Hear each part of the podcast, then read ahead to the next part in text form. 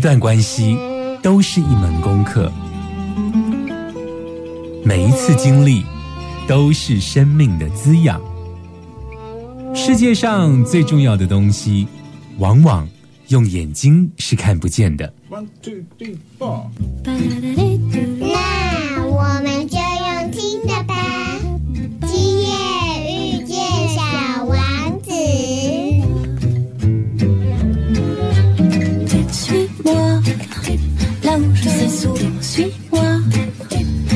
去吧。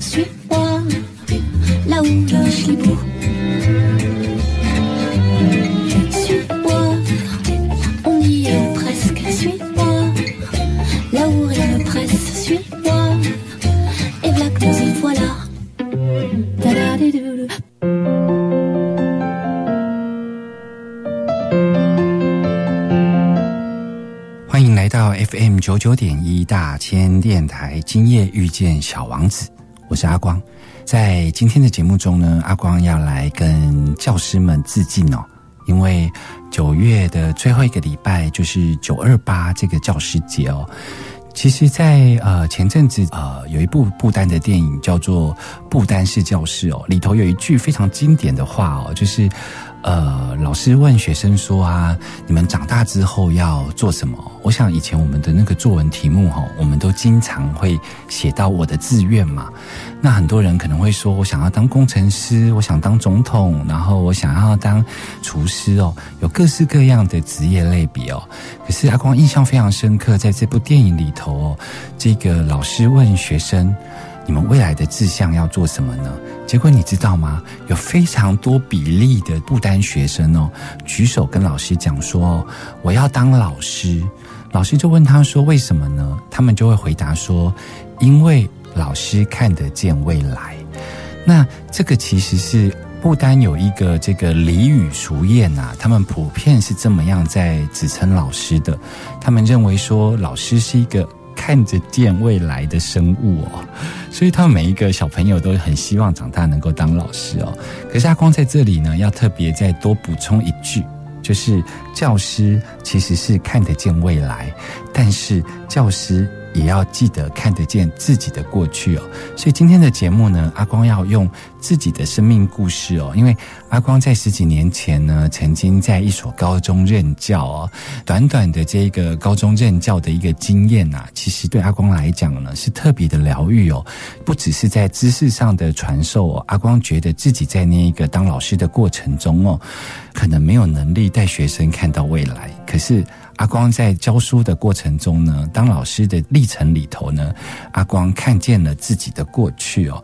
那在一开始的时候呢，阿光想跟大家聊一聊的，就是说啊，其实啊，很多人在谈选择的自由啊，就会讲说啊，很多人在念书的时候啊，包括在填选志愿啊，或者是想要读什么科系的时候啊，都啊，好希望能够啊忠于自己啊，然后能够尽量的能够填选到自己想念的科系哦。可这里头其实有一个盲点哦，就是我们经常高谈阔论，你必须要找出你有兴趣的科系，然后你勇敢的做出选择。可是你知道吗？在台湾的教育里头啊，在高谈要做出选择的前提之前啊，其实都很少给我们有机会探索。那阿光非常幸运，阿光在念书的时候啊，就花了很多的时间探索。但是辛苦的是我爸妈哦，因为他完全不知道这个孩子到底怎么了。阿光念过电机系，阿光念过食品系，阿光念过服装设计系，阿光念过宗教系，阿光念过社会系哦。阿光念的非常多非常多的学校跟科系，有一些甚至是考上没去念哦。那这个部分后来阿光回想起来，其实非常重要，因为这就是阿光的探索。有了探索之后，才有可能有正确的选择。可是我们现在都把它压缩成，不管你是机测、你是联考、你是学测，你最后在填选志愿的时候，你其实对那个科系的理解其实是非常薄弱的。那是因为我们少了探索的过程哦。所以阿光非常感谢自己的爸爸妈妈，能够支持自己，能够在选填志愿之前，然后能够真实的去探索跟自己兴趣相关的科系哦马上回来。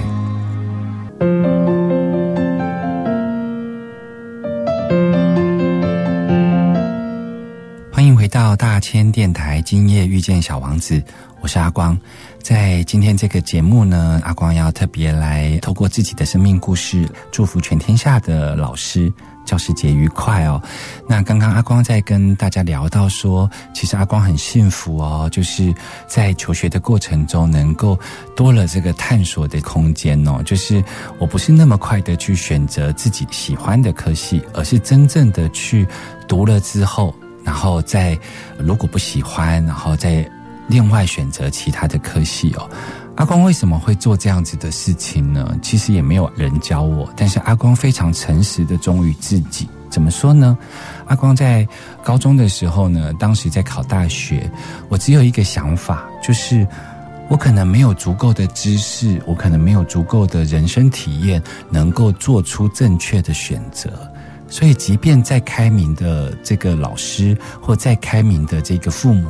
把选择权给我之后呢，我都不见得能够为我的人生做出正确的选择哦。所以我怎么去选择出最适合自己、最有兴趣的科系呢？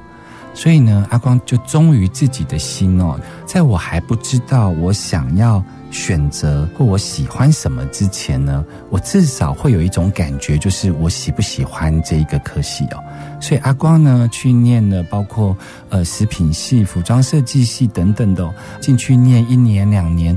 念了之后呢，至少可以有一个感觉，就是我不喜欢这个科系。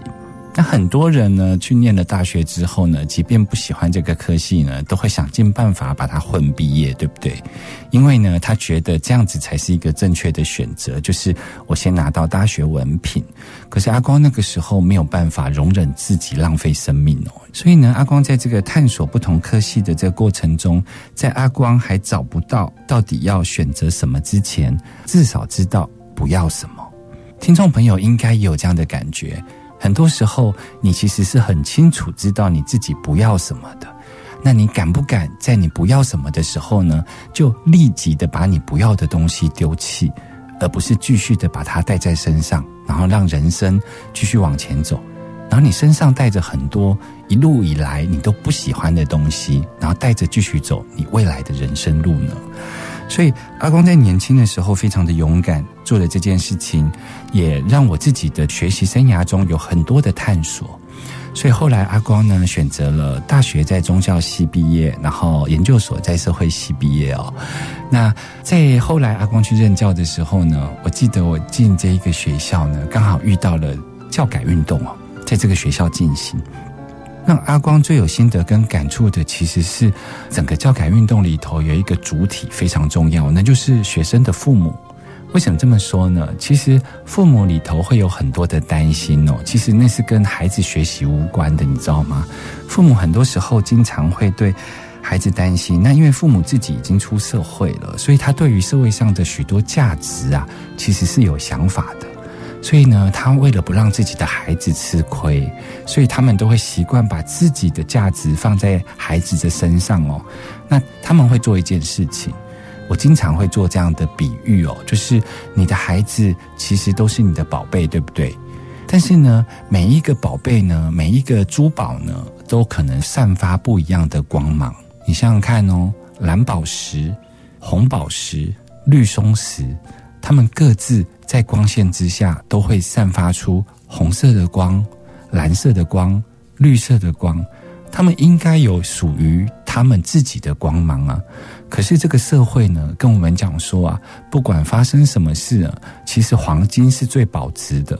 于是呢，我们就想办法做一件事情，让我们家里的小宝贝呢看起来像黄金。所以呢，我们想办法的在他们身上呢贴金箔。我们就会把红宝石呢上面贴金箔，蓝宝石上面贴金箔。然后我们让自己的孩子看起来比较有价值，看起来符合这个社会的期待哦。所以呢，我们让我们的孩子度过这个金之后呢，看起来就像黄金哦。可在这个过程中，我们的孩子失去了他应该闪耀的光芒。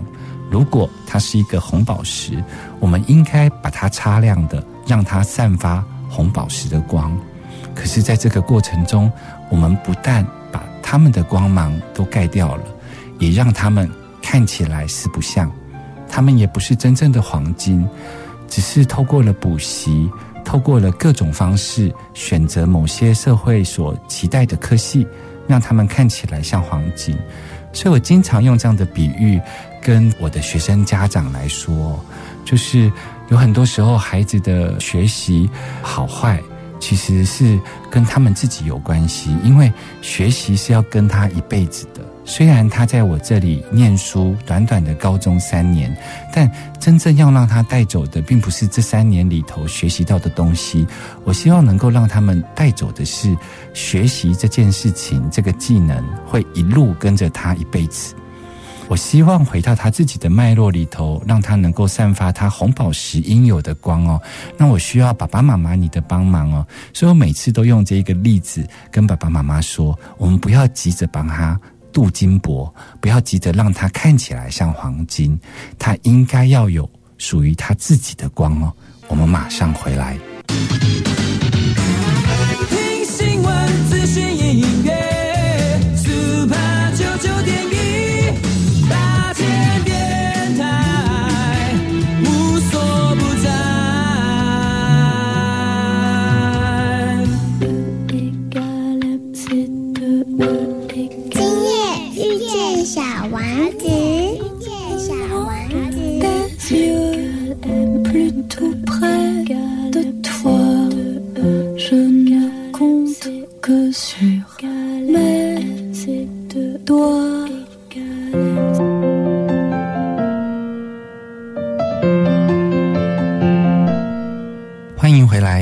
电台，今夜遇见小王子，我是阿光。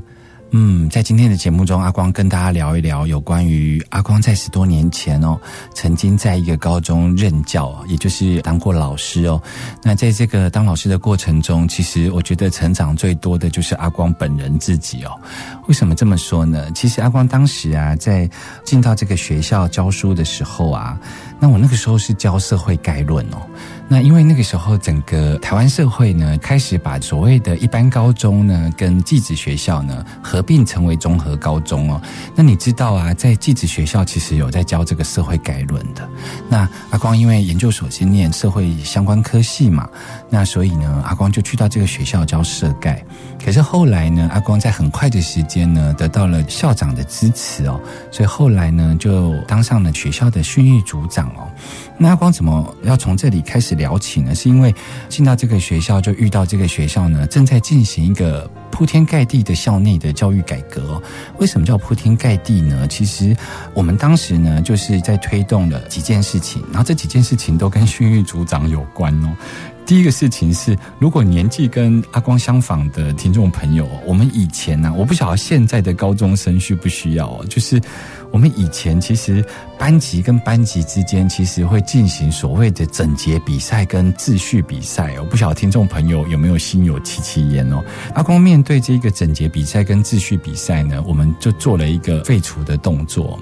那废除这个比赛呢，其实我是想要还原教育的本质哦，就是我认为整洁教育这件事情其实是跟自身相关的，而不是呢，他为了某种荣誉而整洁哦。也就是说呢，我非常反对呢，呃，你可能这个班级呢打扫得很干净，然后你可能可以得到整节比赛的第一名，然后你的班旗呢可以在朝会的时候升起。可是呢，你回到家呢，你的房间可能跟猪窝一样哦，所以那种不同的价值观哦，其实是会把同学提早社会化，而且会把他们搞错乱，你知道吗？就是他们在学校整洁比赛第一名，然后应付的，然后是这个部分的价值是一套，回到家呢，他。自己的这个房间像猪窝一样呢，又是一套的价值哦。所以我要做的一件事情是，这个学校的教育环境啊，其实是老师跟学生共同所经营跟拥有的。所以你要有怎么样的一个教学环境，怎么样的学习环境，我们其实是可以约定来进行的哦。所以呢，我就把这个整洁跟秩序比赛呢，把它废除掉了。然后呢，接下来我就忍受了一学期非常可怕的经历。为什么呢？因为开始没有整洁比赛之后呢，我也完全不管他们需不需要打扫，我就跟他们称。那你知道吗？那个教室的后面都会有两桶蓝色跟红色的大垃圾桶。那因为没有整洁比赛，然后因为呢没有整洁的要求哦，所以啊，他们就开始呢完全不用打扫。于是呢，我后面就会堆积如山这个便当盒，吃剩的，然后接着就蔓延出来，再也没有人会去做打扫的动作。然后我这个班级呢，就开始会有果蝇啊，会有苍蝇啊，会有蟑螂啊，然后地板上啊，就会到处都会是那一些厨余的饭粒，然后黏黏的，你知道吗？然后因为呢，饮料啊什么的都丢，然后整个教室后面的垃圾桶啊，其实都满出来，所以那个白色的墙面啊，就开始都会脏哦，然后开始发霉。我就这样子跟同学耗，我就耗了一个学期哦。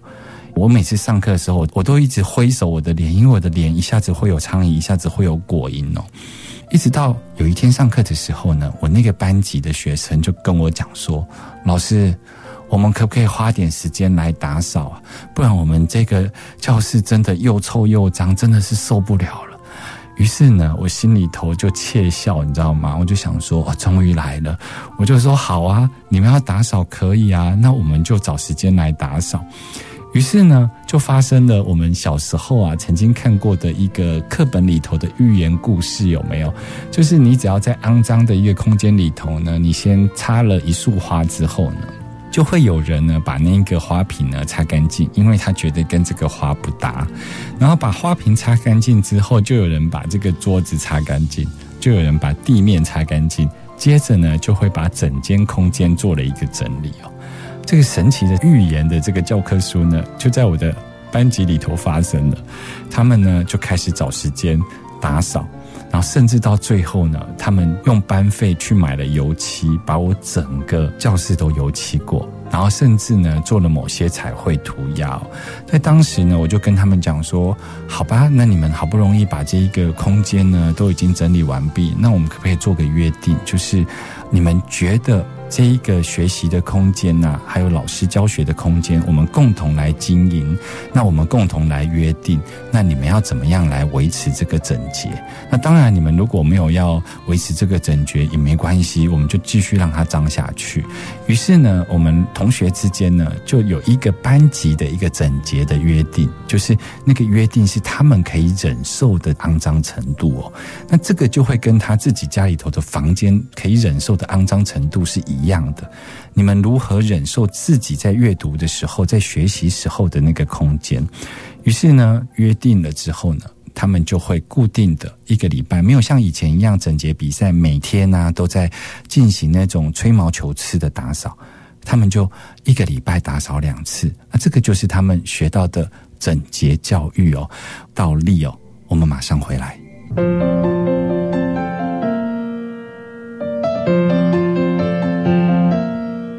欢迎回来，大千电台，今夜遇见小王子，我是阿光。刚刚阿光跟大家聊到说，在教书的那个阶段，刚好遇到我们学校啊翻天覆地的教改哦。那阿光呢，在配合学校推动教改的过程中，做了一些事情哦。一个就是废除了整洁跟秩序的比赛哦。那另外一个呢，非常重大的事情就是，我们以前呢、在上课的时候有没有，就是会有一个奖惩办法，然后啊，你就是遇到了这个学生啊，在课堂上啊，可能爆粗口啊、顶撞老师啊，我们通常都会把他带去教官室，或是把他带到训导处，有没有？然后呢，我们就会呢，用一条顶撞老师的罪名呢，记一字大过，对不对？然后呢，很多学生呢、在这一个教学的环境里头啊，很多的这些任教老师或是班导师呢，他们就已经很习惯这样子的一个系统，所以当他们在教课的过程中，孩子如果有不礼貌或者有各式各样的行为，他们脑中有一个 SOP 的那个流程，有没有？就是、如果这个小孩子之前就是哦有单亲家庭的记录啊，或者之前有吸毒的记录或干嘛的，然后脑中就会自动跑过去那一种 SOP 里头，把他送到辅导室，有没有？那如果呢，这个学生一直以来都是坏学生，然后家里也没有什么遇到什么特别的状况哦，就是很调皮，然后就是坏学生哦，他脑中的那一种 SOP 就是会把他带到教官室或者是训导处啊，就是奖惩办法寄过来处理哦。这个部分呢，为什么那个时候我们要把奖惩办法来全面的取消呢？其实是因为当时呢，教育部其实也在推行训辅合一哦，就是教育，然后训导，然后辅导。三者合一哦，也就是说啊，任何的这个任课老师啊，不管你教自然科，然后教呃国语科、教英文科哦，你任何的任课导师啊，在课堂上所发生的事情，比方说你在教书的过程中有学生捣蛋，然后顶撞老师。这个时候呢，如果是在教训辅合一的概念之下呢，这个老师不能说哦，因为我是教自然科学的，所以呢，我完全不去处理这个学生的问题哦，然后就把他拎去训导处记过。我们期待的老师是什么呢？我们期待的老师是，不管你是哪一个科目的教师哦，其实你在那个第一时间的第一现场的处理方式哦。其实其他同学也都在看哦，因为那是一个学习环境，关于界限的设定。你如何同步在处理这个问题的时候，让其他的学生看得到这个界限在哪里哦，而不是因为某个学生挑战了这个界限，然后你没有能力处理或不处理，然后就把他送去教官室、训导处或者是这一个辅导室哦。所以我们当时呢，就是把这个奖惩办法来整个废除掉，然后呢。我们呢，就是在礼拜六、礼拜天呢，邀集这个学校的老师呢，来上相关的辅导课程的课哦。可想而知哦，阿光当时呢就会成为那个学校里头被排挤的老师哦，因为很多姥姥级要退休的哦，然后很多这种师范体系的老师哦，其实他会觉得我是来捣蛋的，你知道吗？就会觉得说啊，我已经教了一辈子的书，然后我教的好好的，然后你来，你真的真的是看稿哈，然后一下子把整节比赛废除，一下子把秩序比赛废除，现在又把奖惩办法废除哦。好险！那个时候啊，学校的校长、副校长都有意识的想要推动这种教育改革，因为他觉得这种所谓的奖惩办法，其实是比较这种威权体制遗留下来的。其实，在学校里头有很多的威权体制留下来的这种遗迹哦。听众朋友，你想一想看哦，为什么学校叫操场？为什么不叫运动场？操是什么意思？为什么我们平常操场前面的那个司令台，为什么是司令台？为什么不是讲台？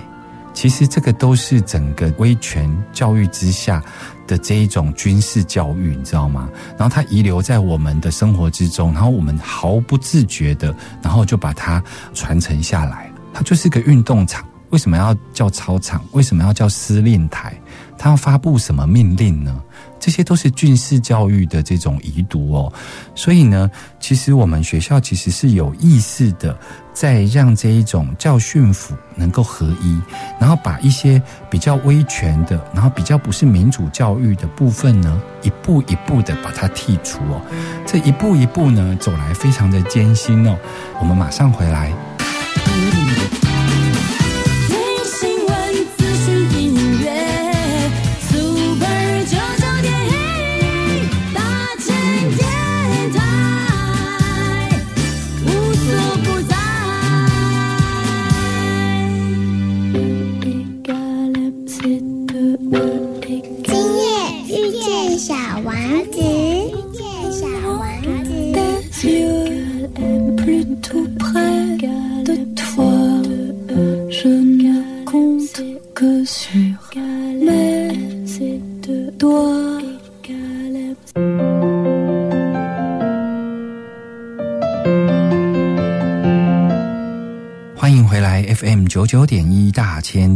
今夜遇见小王子，我是阿光。嗯，刚刚跟大家聊到说，阿光把这个奖惩办法取消掉，结果啊，那一年啊，所有的人，包括老师啊，大家都哀哀叫，然后还有一些乖学生也哀哀叫，为什么？因为忽然之间呢、以前很习惯啊，包括可能是翘课啊，然后满多少堂之后啊，就要送到教官室啊去惩戒啊，干嘛的？忽然之间呢，好像大家没有这一种胡萝卜跟棒棍之后啊，就忽然之间就不晓得要怎么样经营这个学习的环境哦，所以很多老师呢哇哇叫，很多好学生也哇哇叫，觉得这一个教育权、受教权呢都受到了挑战哦。可是我觉得这个就是一个阵痛吧。很多人就问我说：“那你总要有个替代方案吧？”当时呢，学校尝试的一个替代方案就是，我们认为所谓的教育现场或者学习环境呢，是由师生共同来经营哦，所以师生才是教育的主体，当然还包括家长。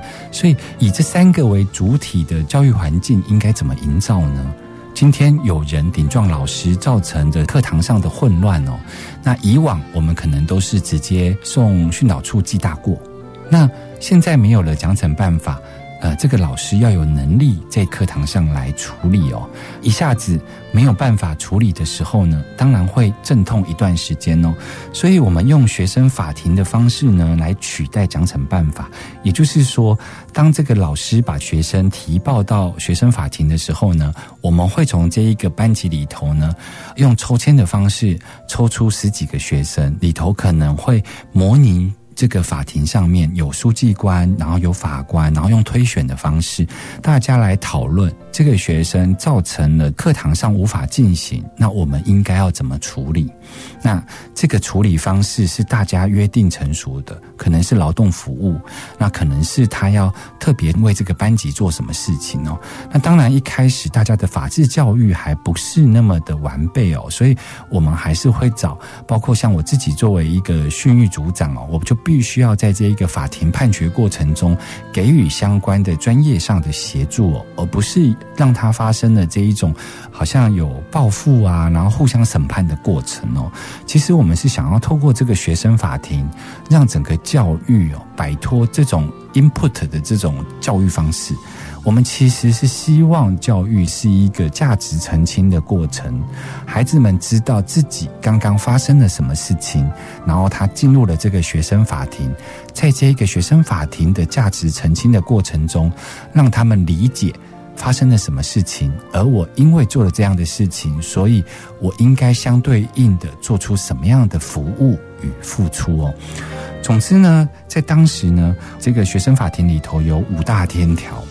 什么叫五大天条呢？其实就是以前的那种奖惩办法里头的退学啦。因为哦，学生其实是未满十八岁嘛，所以他应该会有一些是属于法律上的限制，它不属于校规。比方说，在我们的法律上，十八岁就是不能抽烟、不能吸毒，像这种对我们来讲就是天条。这个不是学校里头给你的限制，而是放诸四海，所有不管你是不是我学校的学生，未满十八岁就是不能做这件事情。所以呢，在当时呢，我们有几个天条，一个天条是包括二十一堂课翘课，然后这个是教育部规定的，他就必须要退学。那我们学校呢，把退学呢改了一个名称，叫做改变环境，因为我们认为没有人可以从学习的这种领域被剔除哦。这种退学的概念其实是一种遗弃的概念哦，所以我们认为呢，改变环境是指称我们学校呢已经呢承认我们没有办法教育这个学生。或者这个学生应该要再去找更适合的一个教育环境来教育他哦，就是学校跟老师呢，在这个过程中能够承认自己的不足够，而不是我有权威，我把你退学。所以，我们学校呢犯了天条之后啊，其实是有改变环境这一个选项哦。那改变环境这件事情呢，在以往呢都会要到各个局处盖章嘛。用退学来讲，就是你要到各局处盖章嘛。我记得啊，当时我当训育组长的时候啊，我第一个要给人家改变环境、要给学生退学的那个章啊，我那个公文压在我桌上压了很久，我完全不太敢盖那个章，你知道吗？因为阿光回想起自己在国中的时候、高中的时候，阿光就是坏学生，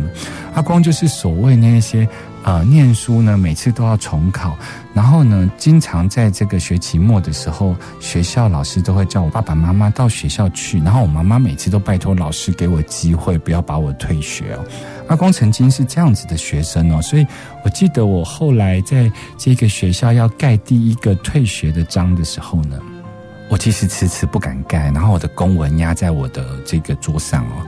当时呢，我的督导也就是呃我的副校长啊张桂杰，他他是这个心理咨商相关背景的老师哦。他当时就看到了我的犹豫哦，所以他跟我说：“你要把盖章啊，就是改变环境这件事情，当做一个支持他的可能性哦。”我说：“怎么说？”他说：“你不要被你自己的过去困住了。你其实现在困住的是你自己的过去，但是你必须要转化。”转化成什么呢？就是我们必须承认，我们没有办法教育这个孩子，而且我们也必须承认，这个孩子的父母可能出了一些状况，他们的家庭可能是把这个学校当做托育中心，也就是把孩子呢丢在学校八小时哦，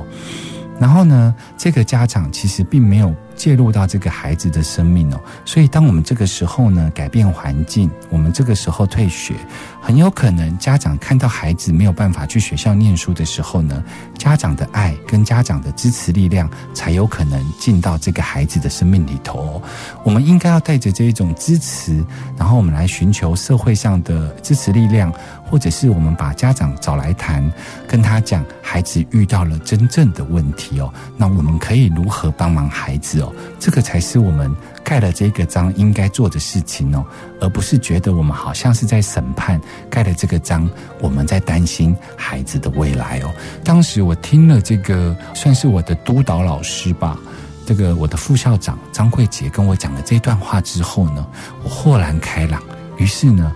我非常的支持，非常带着爱。盖的那一个退学的章哦，因为盖了那个退学的章之后，就是准备要去公布栏上面去贴公告了，你知道吗？所以呢，阿光今天花了一点点时间呢，跟大家聊一聊哦，在教师节的这个特别节目里头，我要特别的跟现在线上在教育环境里头努力的这一些老师们哦，祝福你们教师节愉快哦！因为就像我说的，在不丹的谚语里头有说到，为什么每个人都想当老师呢？因为老师看得见未来，而阿光在这里要多补充一句哦：老师不只看得见未来，而且老师也看得见自己的过去。